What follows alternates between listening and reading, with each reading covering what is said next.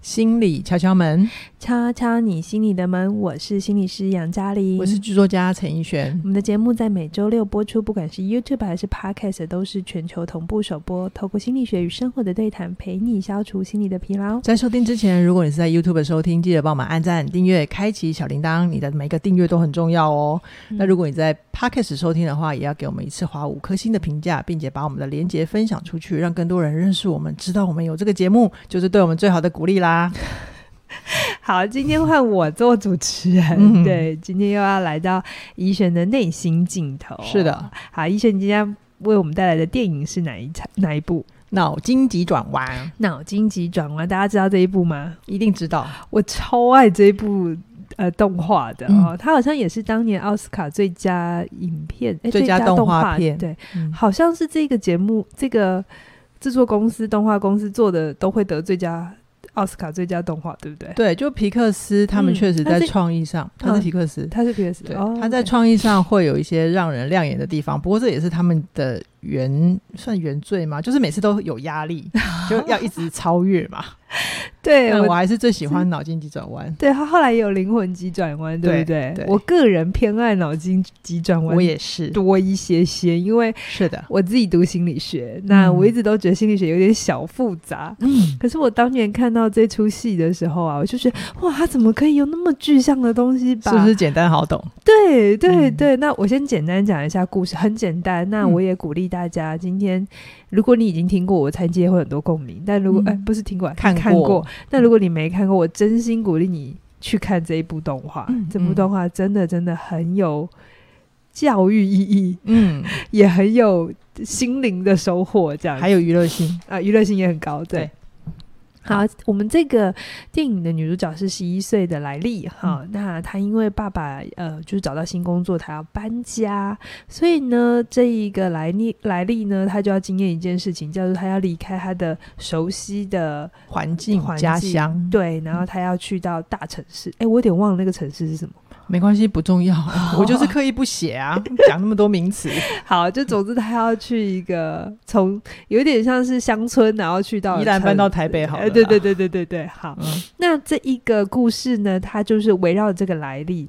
嗯，那他在这个适应新的学校生活，还有他就从童年有点像国小要到了国中这样子，嗯嗯、然后他的这些变化，然后你会看到这个来历的这个脑子里有五个角色，对，也是我们这出戏最重要的主角，最喜欢、最，最可爱的。对对，这主角不是来历哦，是他脑子里的五个角色，分别是乐乐、忧忧。怒怒、厌厌跟惊惊，其实它就主要讲我们五个主要情绪了，哈、嗯，就是快乐、忧愁、愤怒、呃、讨厌跟呃惊吓、害怕。或惊意外这样子。嗯嗯嗯，然后再来，这剧情里有很多的细，就是设定，我觉得我就不特别去讲了，包含他怎么去用人格岛去做比喻，包含那些水晶球。嗯，好，那今天呢是怡璇来跟我们大家分享他看到的。嗯，我先问一下怡璇，为什么你特别选这部戏啊？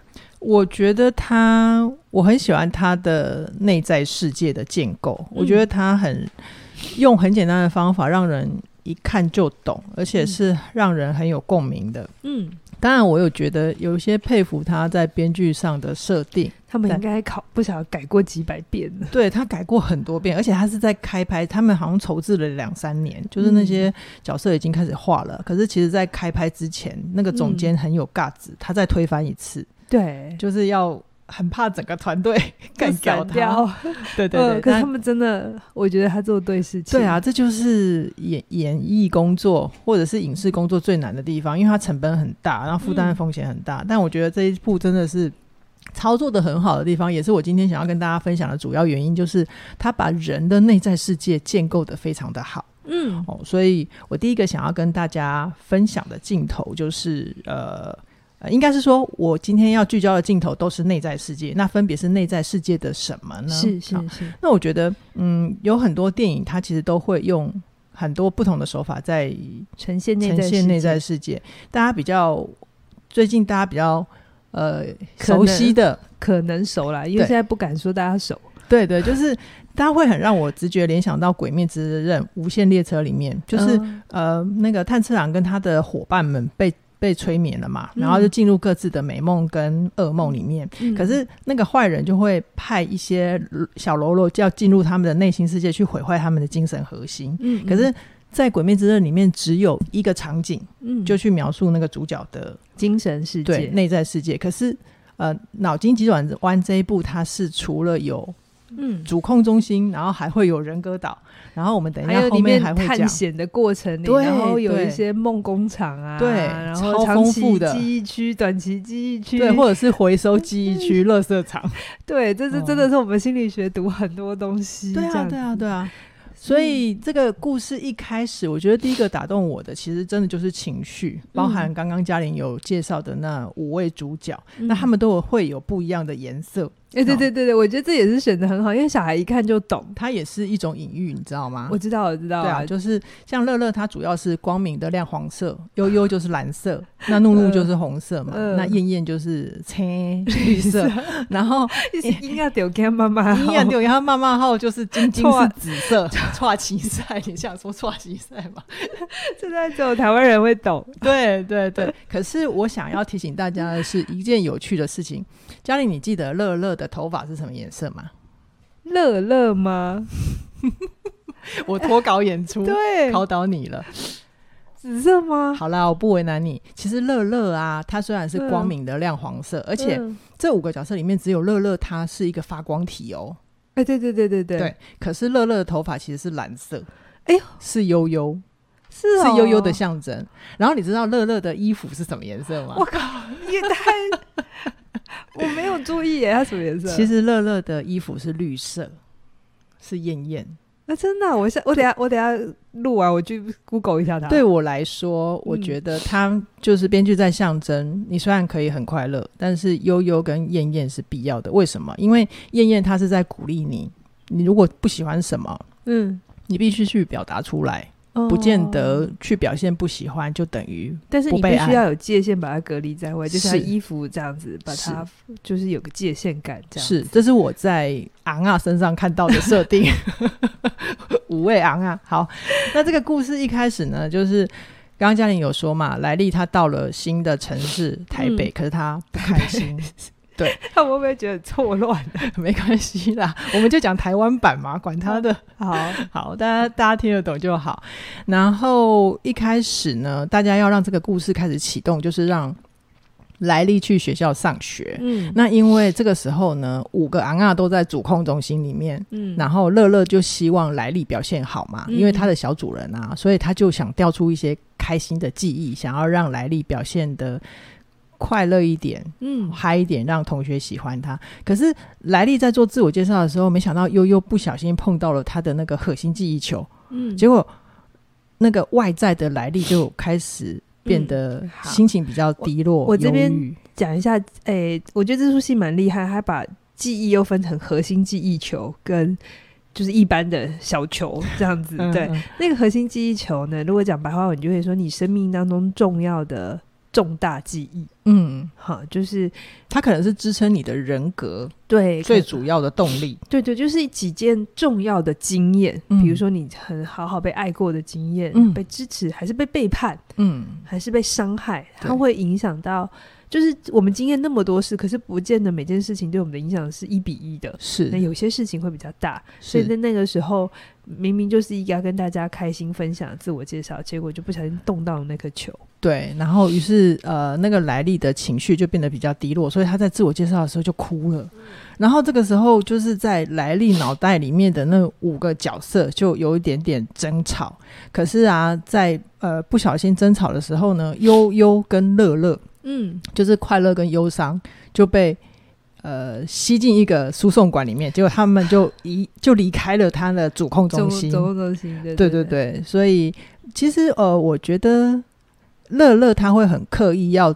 呃，让他的小主人就是莱莉不要有那个忧郁的表现，嗯、这会让我想到我自己在人格还没有成熟的时候啊，我也觉得忧郁不开心就是不好的。嗯嗯。可是啊，嗯，你不可否认的是，我们每个人都有那个部分，就是会有低落的时候。当然，然后可是当我有这个印象的时候，觉得那个东西是不好的，我就会很努力的想要排除。可是实际上，我当时的生活里面有大量的不开心，是，所以我不知道怎么平衡这个状态的时候，我可以做的事情就只有否认、压抑跟逃避，但结果都没有用。是是是。然后我现在年纪越来越长了之后，我会发现，其实情绪它确实会对我们来讲是一个干扰，但是。嗯我也越来越明确，就是我的情绪之所在，就是我的能量之所在。嗯，如果没有搞定情绪的话，我的内在世界其实是会崩塌的。所以，于是当我的内在世界崩塌的时候，我的专注力它会原地蒸发，我就很难去把一个事情做成，或者是让它有累积。嗯，对。好，那先讲到这边的时候，我就也可以让大家哎动动脑筋思考一下，为什么？编剧要让乐乐跟悠悠一组，而让另外那个晶晶、燕燕跟怒怒留在总部。其实幕后花絮啊，我有看到，就是皮克斯的主创团队他们在这个部分是有争执的。真的？一定啊！在写剧本的时候，你想想看。如果我们有这五个元素，然后我们两个要写这个剧本，我们是不是也要想怎样的组合比较有趣？对，我们应该会有不一样的看法。对，而且一定会吵架。嗯，然后这个过过程也会很烧脑。不过我觉得这个编剧最后扣的还蛮好的。我们继续往下听就会知道。嗯、好，所以就是那回到剧情来讲，就是现在就是乐乐乐乐跟悠悠被送离。大脑他们去探险的啦，他带着我们要去探险人类的内在世界。对，所以你可以想象得到，就是他现在主控中心只剩下福禄寿嘛，怒怒、燕燕跟晶晶。我觉得会不会是因为怒怒、燕燕跟晶晶是青少年最常有的情情绪反应？嗯，也有可能。OK，也有可能。好，嗯、那总之呢，好，我们就先讲看到那个乐乐跟悠悠他离开了。大脑总部，然后他就先让我们去看到了，比如说外面的世界，那就是大脑总部以外有一些人可岛啊，嗯，然后长期记忆区啊，造梦工厂。我觉得这个部分真的对我来讲很像心理智商，你知道吗？哦，怎么说？就是，嗯、呃、嗯，我觉得很多人在成长的过程里面，一定会有一种感受，就是。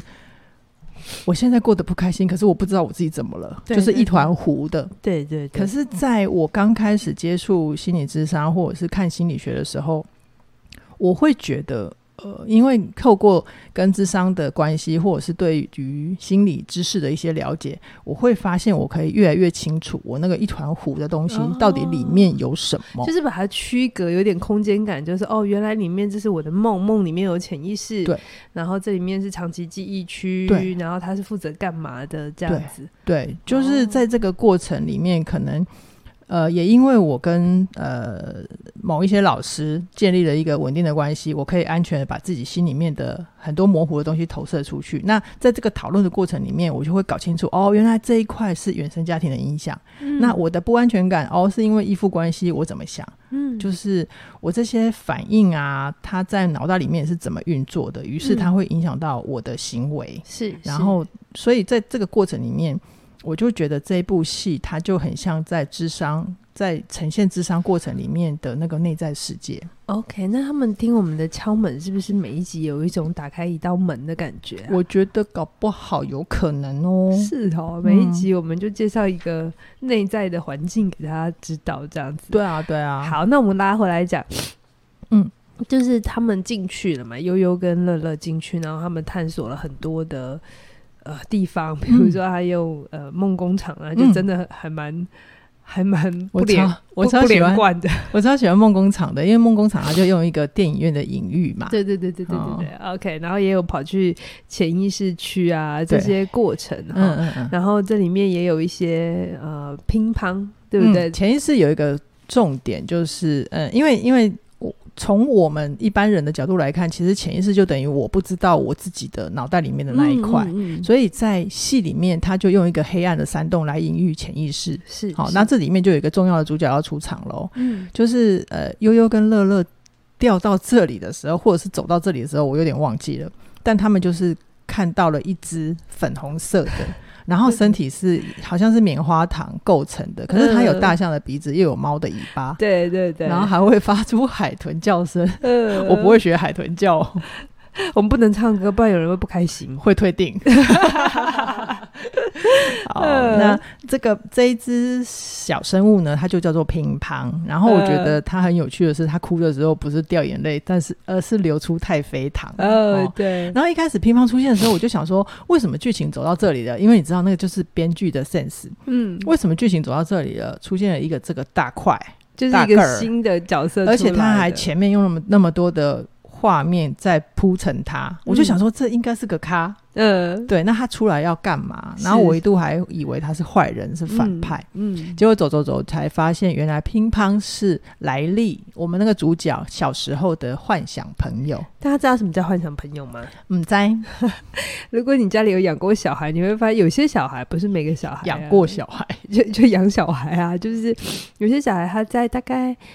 两岁到五岁、六岁之间，嗯，会有一些时候，你好像看到他在自言自语，自言自语，对着一个你看不见的东西在讲话哈。那你这时候不要觉得他。耍掉！如果家里面有比较相信民俗的长辈，应该就会带去收惊。不不要这样子做哈，就是他可能是有一个幻想朋友，这个幻想朋友其实就是一个过渡课题。嗯、小朋友呢，其实我们现在长大，我们就会以为我们很清楚知道自己跟别人是不一样，可是其实我们在小的时候是一体的。这在很多集我们都有讲。嗯，那我简单讲，就是这个幻想朋友，他的存在是透过。特别是妈妈不在的时候，或是小朋友需要自我安抚，或者他在学着厘清自己的想法的时候，他透过跟这个幻想朋友的互动，他可以有一种安全感。嗯嗯嗯，他想象身边有人陪伴他。对对对对，对吗？好。对那这个乒乓啊，就是来历这样子的一个过渡课题。然后其实啊，原本就是呃，剧情里面还会让我们看到。其实一直陪着莱利长大的这些过渡客体，这些幻想朋友，其实本来还有更多，嗯，哦，但是，呃，他们就慢慢消失了。他其实就是在隐喻的人在慢慢长大的过程里面，就会慢慢的放下一些幻想嘛，是是，对不对？好，所以就是乒乓呢，因为遇到了乐乐跟悠悠，嗯，哦，那因为其实他们在内在世界活动探险的时候，也会知道现在外面的这个。莱莉他遇到什么状况，然后有一些人格岛崩塌了，嗯，所以乒乓就会知道，其实乐乐跟悠悠对于来历来讲是很重要的，嗯，所以乒乓一定要把他们两个送回那个中枢大脑大脑总部，对对。对，所以乒乓就带他们去找那个可以回去的方法，然后就要去找那个车站，所以。在脑内的世界，就是乒乓带着悠悠去找车站，回到总部的过程。是是，是。那脑外的世界，这个时候莱利在干嘛呢？他其实就是让莱利遇到一些状况，哈、嗯，好比说，呃，因为他现在脑袋里面总部只剩下兢兢业业跟怒怒嘛、嗯，所以他在跟爸爸妈妈相处的时候，他就失去了一些，嗯，比较有有，有那个。幽默感啊、嗯，这些东西就是好玩的童心的那一面就，就、嗯、他就变得不可爱了，所以爸爸妈妈就会觉得这个小孩变坏了，嗯，就跟他有一些争执，对。然后我觉得这边很有趣的就是。当爸妈、爸爸妈妈跟莱利在争执的时候，爸爸妈妈的脑袋里面也有五声昂啊哦，对对对，对不对？就是爸爸妈妈里面的昂啊也在互相讨论，那现在应该要怎么做反应？对对对对，然后妈妈里面也有，对对，对，对对，然后你会看到爸爸的那个怒怒很很想要，很想要。回他还想要冲出来的、嗯，但是还是会有一个控制的机制，对，是是。好，那总之呢，就是在这样的过程里面，莱莉的，比如说呃，家庭岛崩了啊，嗯、然后他比较有童心的玩乐的那个搞怪岛也崩了啊，然后因为他在家里面得不到温暖嘛，所以他就会想要向外去寻找温暖，是、嗯。结果莱莉就打电话给他家乡的好朋友，是。可是因为他的。乐乐不在，所以他就讲讲电话的时候跟好朋友吵架，嗯，结果他外在他的内心世界的友谊岛也崩了，嗯，这样子，所以就是一个一个一个都崩了，对不对？对，就是有一点，如果在戏剧来讲，我们就是说他进入到最后的大高潮了，因为事情外在的状态都越来越糟，没错，最黑暗的黎明，呃，最黑暗的黑。夜要来了，对对对，黎明前的黑夜。嗯，好，那我觉得这种感觉，它就很像是我觉得我自己在人生很慌乱的时候，嗯，就是可能是我搞还搞不清楚自己，或者是外在的挫折，呃，呃，打击到我的时候，它确实真的很呼应到我内在世界，确实都一块一块的崩塌。哦，然后它会让我有好像每件事情都弄坏了，对不对？对，然后我就觉得我是不是毁了这一辈子就这样了？是，这个时候就会让人很想躺平。平 对，大家可以理解哦。就是如果你的工作没有很顺，然后感情又不怎么 OK，嗯，然后朋友又无法理解你，然后投资失利啊，家庭又没有好，哇，那真的是。接连而来的打击就跟来历一样，对啊，对啊。然后这个时候，脑内世界最关键的那个领悟就要，要来了，要来了。就是如果就好莱坞来讲的话，就是那个那个第三幕的大高潮。高潮对对对，我们会不会讲的太专业了？好好，这个时候呢，因为乐乐跟那个乒乓，他就掉进了一个呃记忆会被销毁的记忆垃圾场。嗯，然后在这个记忆垃圾场，因为他们。呃，其实离那个洞口很远，根本就爬不上去。嗯，然后旁边都是光滑的。嗯，然后乐乐就觉得完了，我永远回不去了。然后莱利的人生也会因为失去了乐乐，他可能就会走向一个比较不好的局面。是，可是乐乐在那个找路的过程里面，他就发现莱利其实有很多呃被放进垃圾场里面的快乐的记忆核心，都是在经历悲伤之后得到的。哦，所以。乐乐在这个场景里面，他就发现其实快乐跟悲伤是一体两面的。嗯，嗯，他就领悟到了，他一开始一直想要把悠悠排除掉，是，是其实可能是需要有待商榷的，是，甚至是不必要的，是，这是重要的学习。对，这是重要的一个发现。嗯、然后呢，那因为我们前面有讲嘛，乒乓知道乐乐对于来历来讲非常非常重要，嗯、所以乒乓就在这个。记忆的垃圾场就发现了他小时候在幻想里面跟莱利一起玩的一个游戏，嗯、就是他们有一个用木箱粘了两个扫把的火箭。当然，这当然就是只有在幻想里面才成立啦。哦，就是我们可以回到我们每个人小时候，可能就像是有一些，如果你看《西游记》的话，就是孙悟空呼叫筋斗云的秘诀。对，那。那乒乓就去唱了一首歌，乒乓，哎、欸，我还记首记得那首歌，也蛮轻快的。你要唱吗？不要。你怕大家退订？对啊，就是我们不要伤害大家耳朵。总之就是有一首特定的歌曲，那这个用木箱粘的扫把的火箭就会启动，就可以带着乐乐跟乒乓飞上去。对对对对，可是试好几次嘛，对，对，对。可是每次到了那个洞口，他们快要飞上去的时候，就会因为两个人太重，就又会掉回乐色场。嗯，然后乒乓跟乐乐试了很多次之后呢，乒乓他其实有发现。因为火箭太重了，所以最后都会掉下来。嗯，那所以大家都会很聪明啊，就知道乒乓会做什么事。我记得我在电影院看到那一段的时候，我就哭嘞、欸。嗯，我我那段第一次看的时候，我也不懂我自己在哭什么。对，我记得你跟我分享过。对对，就是你要不要多说一点？呃，那个时候只觉得哇，这个乒乓是就是牺牲了自己。然后那个时候年轻的时候会觉得，OK，成长有一大块是要。啊，放下幼稚或者是幻想的那一块，才能往前。他会有一种好像必须成长的代价这样子。可是我现在再回来看这一段，我们更明白了一件事情啊，这也是前一阵子我很爱讲的一句话，就是、嗯、其实很多时候我们人生打破一个幻想，嗯，会比你知道十个道理更重要。对啊，很多时候生命里最重的、最重要的那个成长，真的就是你愿意。接受幻想，看清楚，认了。对对，但并不是说幻想就不重要，我们要活得很实际。我觉得这部戏也不是要这样子跟我们讲。可是很多时候，特别是现在的年轻的朋友，会鼓励大家进到现实世界里。你进去当然会有很多的跌倒、不习惯，然后冲突，然后你会有一种很被磨的感觉。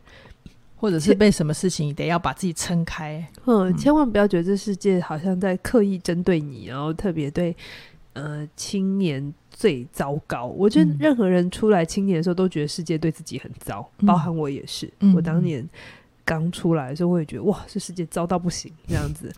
我我觉得这是很正常的。可是成长就来自于你会明白，有些时候你那些不舒服是你的幻想卡住你了。嗯嗯因为你对这个世界的投射跟想象，而让你没办法真实的跟这个世界互动。嗯。嗯，我觉得乒乓这个角色之所以会让杨老师当年在电影里面、电影院里面掉眼泪，是因为编剧有有一点坏啦，因为他一路上就是跟着乐乐一起冒险找路的人嘛，然后他又很可爱，然后大家又知道他是来历的幻想好朋友，嗯，就是他把他营造的一个很讨喜、很热情、不可或缺的伙伴，所以他在最后一刻跳离开那个飞船的时候，就会。觉得啊，不要乒乓，我要带着你一起回总部，有那种感觉。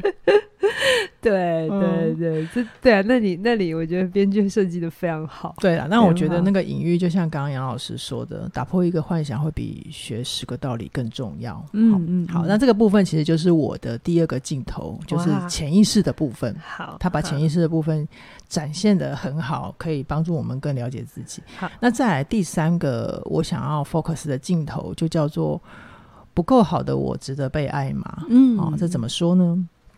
就是呃，因为因为其实因为大脑总部就只剩下那个沙森啊，怒怒晶晶跟音乐，结果他们就搞垮了莱莉的很多的岛，对，所以就是呃，这个时候莱利就走到了一个那个主角，他就走到一个最终的尽头，他决定要当一个坏孩子，嗯，反正爸妈不听我讲话嘛，我们在学校也得不到支持啊，嗯，他就决定要偷妈妈的信用卡。然后回去他的旧城市，对对他，然后结果他回去宜兰了，对他 要回宜兰。你说我会让大家搞混，你还自己又提，嗯，好，结果他在做坏事的时候呢，这个时候乐乐跟悠悠就赶回总部了，嗯，然后大家就想说怎么办？怎么办？我们这个主角要毁了，人设要毁了，然后神奇的事情就发生了，因为以前呢，呃，大家都会觉得就是那五个。情绪的角色都会觉得千万不要让悠悠去碰到主控台，嗯、啊，不然他的主角来历就会整个很 set，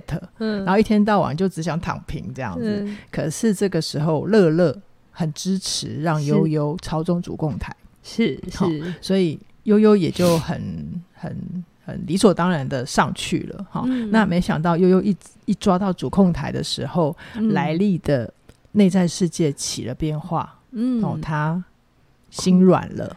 他突然懂得脆弱，对，去跟父母亲展现他的困难，嗯、他这一段时间怎么了？嗯，然后他能够很自然的让他那个情绪可以表达出来。对，嗯、我觉得这个就是。编剧他最重要想讲的，其实忧伤或者是忧郁不一定不好，嗯，它反而是可以让我们展现脆弱的一个入口，嗯嗯，嗯，而且呢，我觉得那五个角色在莱莉心里面的一种和解，或者是重新协调、重新理解彼此存在的必要，他也有一种呃，对我来讲是一种整合感，嗯嗯，它让大家知道我有好的。我也有坏的部分，嗯、是是是，而好的、坏的都是我。是啊，是啊，是啊。嗯、我觉得这是这个这部戏很，很教育意义的地方。对，嗯，所以我真的觉得。比如说，你当年在戏院，你不知道自己为什么哭，而我也不知道我自己为什么这部戏留在我的脑海里面这么久，嗯、是影响这么大，是那就是潜意识的部分。那其实这也是我们很喜欢戏剧的原因，它里因为它里面藏了很多的隐喻。嗯，哦，那来历走到这里的时候，其实它让我反省到的就是，我以前有一个很天生的执念，我就会觉得，如果我有。不好的地方应该就会不被爱，嗯，所以我会努力的想要掩饰跟隐藏，才能够去确保我想要拥有的一切，嗯。但是人生走到这个阶段啊，我会觉得我现在也还没有到真的什么都很棒很完美，嗯，但是我要是发现我自己不够好的地方，哦，比如说前两年开始跟杨老师一起制作节目，我口条不好嘛，我还是会一开始，嗯一开始口条不好，我还是会觉得有点想要隐藏或者是。想要转过去，就是少讲话，嗯、就不会去显露出自己的缺点。是，但是我会觉得，如果我在呃用现在的我自己来看的话，我觉得想要隐藏自己的缺点真的是人性，是还是可以隐藏。但是我现在会有一个新的信念，就是我其实可以自己好好练。嗯，练过了再出来面对大家。嗯但就算是你真的已经练过了，他还是没有办法克服。嗯，我还是会愿意让他流露出来，因为我相信我自己是会继续成长的。哦，而且事实上啊，嗯嗯，假如你因为暴露了自己的脆弱，被攻击、被伤害了，我真的觉得也没有关系，嗯、因为它里面有一个很可贵的资源，就是如果你暴露了你的脆弱，你被攻击了，没有被承接了，起码你知道你眼前这个人 就是你该远离的人。OK，所以每件事情都还是有一些。体会、发现，然后带着我们在更多的成长。嗯、是好，那今天逸轩分享了他三个镜头，嗯、就是情绪嘛，嗯、然后潜意识，然后还有不够好的自己，值得被爱吗？对，OK，很很深刻诶，这部戏真的，嗯，对你来讲蛮多的成长哈。对啊，对也是有，因为有这个节目，然后我也在想，哎，我很久没有跟大家分享我的镜头了。是是是是是，好，那。其实这出戏最终其实告诉我们，每一种情绪都是重要的。虽然它主要是用乐乐跟悠悠，嗯、可是其实愤怒也是重要的哦。如果开一个外外番外篇，嗯、然后以怒怒为为主角，是不是？对对对，很多人很害怕生气，要不就是一天到晚在生气。哈、嗯，那这个东西怎么合理的展现自己的攻击性，也是一种学习嘛。对对，所以每一种情绪都是好的。嗯、那人生，呃。之所以会值得我们来一趟，就是我们去体验更多的事情。OK，、嗯、好，最后你还要补充吗？嗯，我我就是想跟大家说，有你有悲伤、有低落都是正常的，不需要因为这样的情绪感到愧疚。是，这是我最后想说的。好，那最后呢，跟大家分享哈，分享一下我们这一段时间的季节限定，我觉得跟脑筋急转弯有一点呼应了，嗯，就是我们十一月的时候推出的这个。从十一月四号到十一月十七号，我们有过好人生加理财心理学的这个季节限定。对，这个时间呢，从四号到十七号，如果你个别买的话，单门折扣两百，嗯，然后一起合购只要四千，超划算，非常划算。嗯、那我们为什么在这个时期推出这样的季节限定是因为这是年快要年终了嘛，嗯嗯、所以盘点一下你过去的一年或未来的一年想活成什么样子，然后在过程当中，财务资源是很重要的一个 support。你自己在理财这件事情上也没有什么样的议题，你该去克服它？我常常说理财，很多人花花钱花在那个重点是钱，可是其实更多时候是你跟钱的关系有没有好？是。就像那个，如果莱利有个人格岛是跟钱的关系，哦，金钱岛，对对对对，说不定他青少年期还没，可是如果他的父母亲可以的话，也许要再从他青少年期就帮他建立那个金金银岛，嗯，对，让他跟钱的关系会好，他才能在其他的岛屿上面也可以。做得更好，对，其他的岛屿就会更健全。对对对，好哟。那如果你还没有加入的话，因为我们这两门课其实算是经典课程，经典的、哦、很经典，卖很，我们很销售了很很多很很长的一段时间，然后很多朋友也都在里面得到很好的回馈跟滋养。那如果你还没加入的话，一定要把握我们这一次的机会喽、嗯。相关的链接都在影片下方，期待呃。这一门课，我我也相信这，两门课、呃，这两门课，对，能够在你的人格完整度上，是会有一种内外的一个对你有帮助。对、嗯，好啊，那我们先聊到这边，期待下星期在空中再会，拜拜。拜拜。